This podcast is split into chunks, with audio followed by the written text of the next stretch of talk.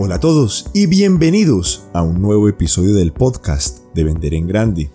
Este podcast es una producción de Emerge Global Academy, Academia de Aceleración Empresarial. En nuestro episodio del día de hoy vamos a descubrir el desierto de las ventas, qué significa, cómo recorrerlo y cómo salir fortalecidos del desierto de las ventas. Mi nombre es Miguel Uribe y quiero agradecerte por dedicar estos minutos a escuchar este episodio del podcast y felicitarte por invertir en ti, en tu crecimiento y desarrollo junto con Emerge Global Academy. Te mando un abrazo y disfruta de nuestro episodio del día de hoy.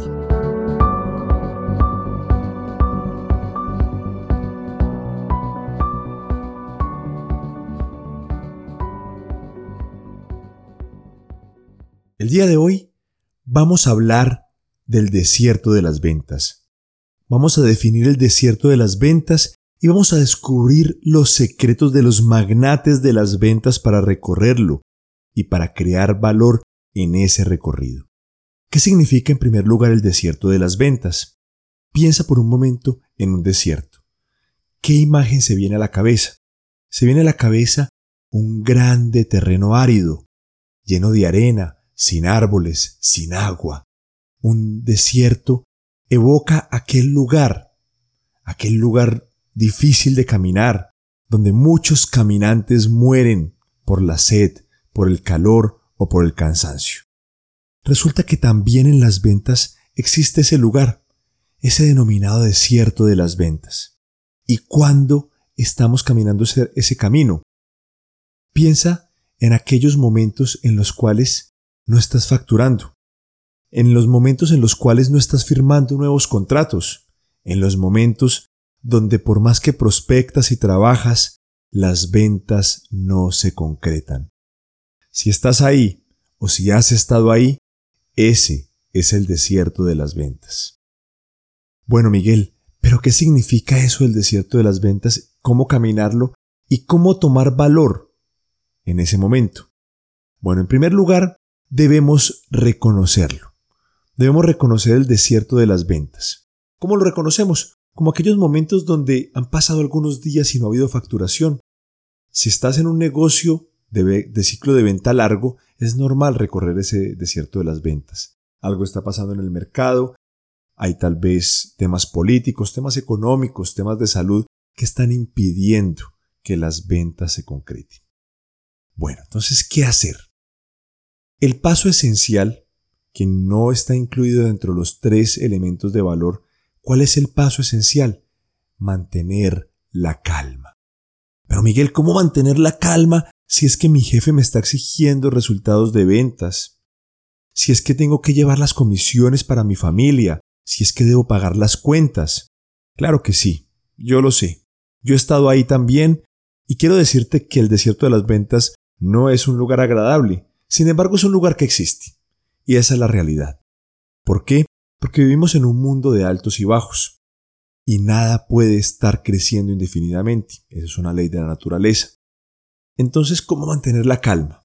Bueno, para mantener la calma, primero debemos reconocer que el desierto de las ventas es algo temporal.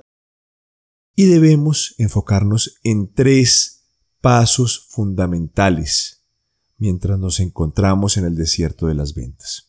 ¿Cuáles son los tres ingredientes fundamentales para recorrerlo, para crear valor y para salir todavía más fuertes y victoriosos del desierto de las ventas? Paso número uno. Prospectar. Prospectar y prospectar. Así como lo has oído.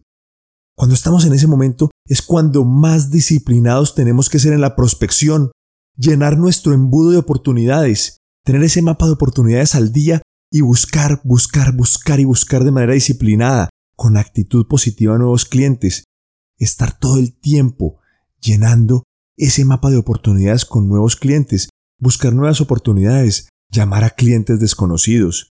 El mayor peligro que he conocido en los vendedores son aquellos que han avanzado cierto camino con un cliente y se aferran con todas sus esperanzas a ese negocio y no buscan nuevos clientes. Si estás ahí, mucho cuidado.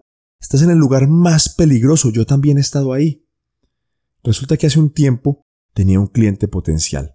Me invitó a presentarle a los directivos, a los gerentes, y me decía, Miguel, ya casi va a salir, ya casi va a salir la orden de compra, ya estamos casi listos para comprar. ¿Qué me ocurrió? Con esa ilusión de ese gran negocio, me olvidé de prospectar. El gran negocio nunca salió y pasé unos meses difíciles porque no tenía en mi mapa de oportunidades nuevos clientes. Paso número uno, prospectar. Continuar con disciplina, con ánimo, entusiasmo y optimismo, llenando tu mapa de oportunidades. Paso número dos, organizar todo tu CRM, todo tu documentos, tus archivos de los clientes, organizarlo. Es un momento perfecto en el cual, por las mañanas y en las horas de oro, vas a estar prospectando y buscando nuevos clientes y en las tardes te vas a dedicar a organizar todos tus archivos, tu CRM, tu programa de manejo de clientes. Pero Miguel, ¿para qué me sirve eso? ¿Cómo que para qué? Para poder tener absoluta disciplina y orden y saber en cuáles clientes te vas a enfocar y cuáles son aquellos en los cuales vas a seguir construyendo valor de manera más distanciada. Y por último, crear valor. ¿Qué significa esto de crear valor? Sin ahogar a tus clientes, encontrar nuevas maneras de darles valor. Por ejemplo, en esas horas valle en las cuales no vamos a estar prospectando, vas a buscar artículos, vas a escribir consejos, vas a generar elementos de valor que le sirvan a tu cliente. ¿Y qué vas a hacer con eso? De manera pausada, repito, sin ahogarlos, vas a empezar a entregar ese valor a través de un correo electrónico, de un mensaje. Le haces llegar el artículo, algo que le sirva a él. ¿Qué vas a hacer con eso? Vas a generar dos efectos fundamentales. En primer lugar, vas a construir familiaridad con tu cliente. ¿Qué significa esto de construir familiaridad? Quizás tu cliente en este momento no esté en el momento de ventana de compra, es decir, en este momento no es su necesidad más apremiante tu producto o tu servicio. Entonces, generando valor, vas a ir construyendo familiaridad. ¿Para qué? Para que cuando se llegue a esa ventana de compra, a ese momento de necesidad de tu cliente, en la primera persona y en la primera empresa en la que va a pensar es en ti. Y el segundo efecto que vas a tener, además de construir familiaridad, es el efecto de construir valor. Tu cliente te va a percibir como un consultor, como alguien de confianza que le genera valor. Bueno, mi querido magnate de las ventas, recuerda que el desierto de las ventas es un lugar real, es un lugar que existe. Sin embargo, preparados y con estos elementos que hemos hablado el día de hoy, vas a poder recorrerlo, salir victorioso, fortalecido y listo para cosechar nuevas clientas.